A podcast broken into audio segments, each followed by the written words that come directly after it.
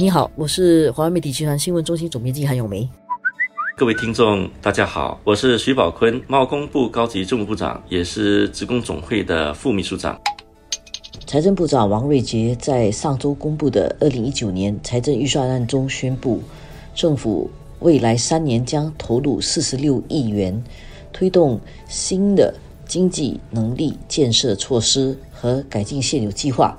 以及加强推动企业和员工转型，其中三十六亿元将用来协助员工在行业转型和科技颠覆中奋勇前进，其余的十亿元则协助企业培养精神能力。行业转型是这几年预算案中一个很重要的主题。新加坡政府是一个做很长期规划的政府，因此每年的预算案都是承前启后的。以经济面的课题来说，面对颠覆性的科技带来冲击，努力推动转型，这个课题已经谈了好多年。自从二零幺六年以来，我们推出了二十三个产业转型蓝图，基本上涵盖了我们百分之八十的这个经济体。那在这三年的努力呢，我们看到各个行业的这个生产力有了显著的增加。总的来说，生产力增加了百分之三点六，比起产业转型之前的一点二。我觉得这一个是早期的成效，但是呢，我们必须乘胜追击。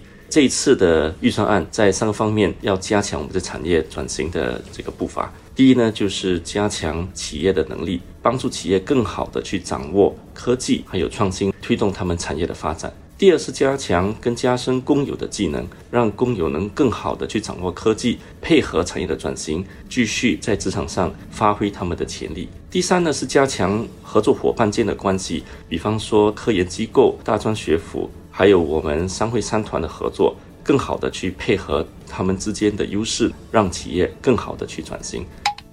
而转型呢是一个渐进的过程，我们在媒体业也深刻的体会到转型的困难。因为转型啊是一个目标很清楚，但是却没有地图的过程。对已经在运作的行业来说，一面运作一面学习转型更是不容易。另外，转型呢也不是一个教育程度高低的问题。我听过一个协助行业转型的朋友说，他发现很多律师楼也面对行业转型之难。为什么？因为律师也受颠覆性科技的影响，而律师都是受过高深教育的，为什么那么难？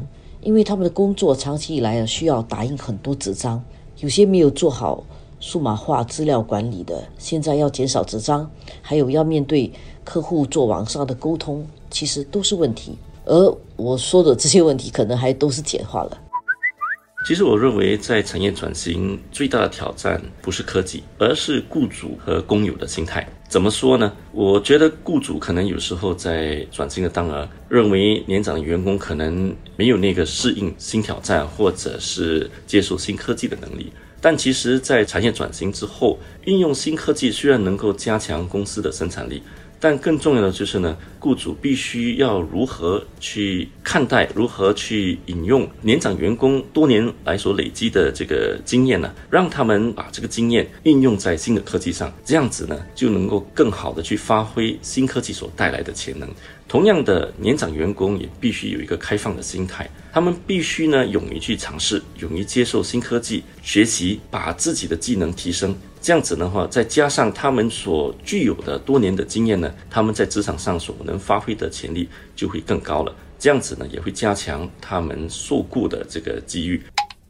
我同意部长所说的，雇主也需要调整心态，不要以为只是请年轻的员工才能掌握新的技能。成熟的年长员工如果掌握了新技能，他们的忠诚度其实会更高，而且能够越做越有意思。因此。我认为这个转型，雇主是肯定必须做这个领头羊的。然后呢，鼓励员工学习，要把让员工去学习当着一种长期的投资，这么做才更有机会转型成功。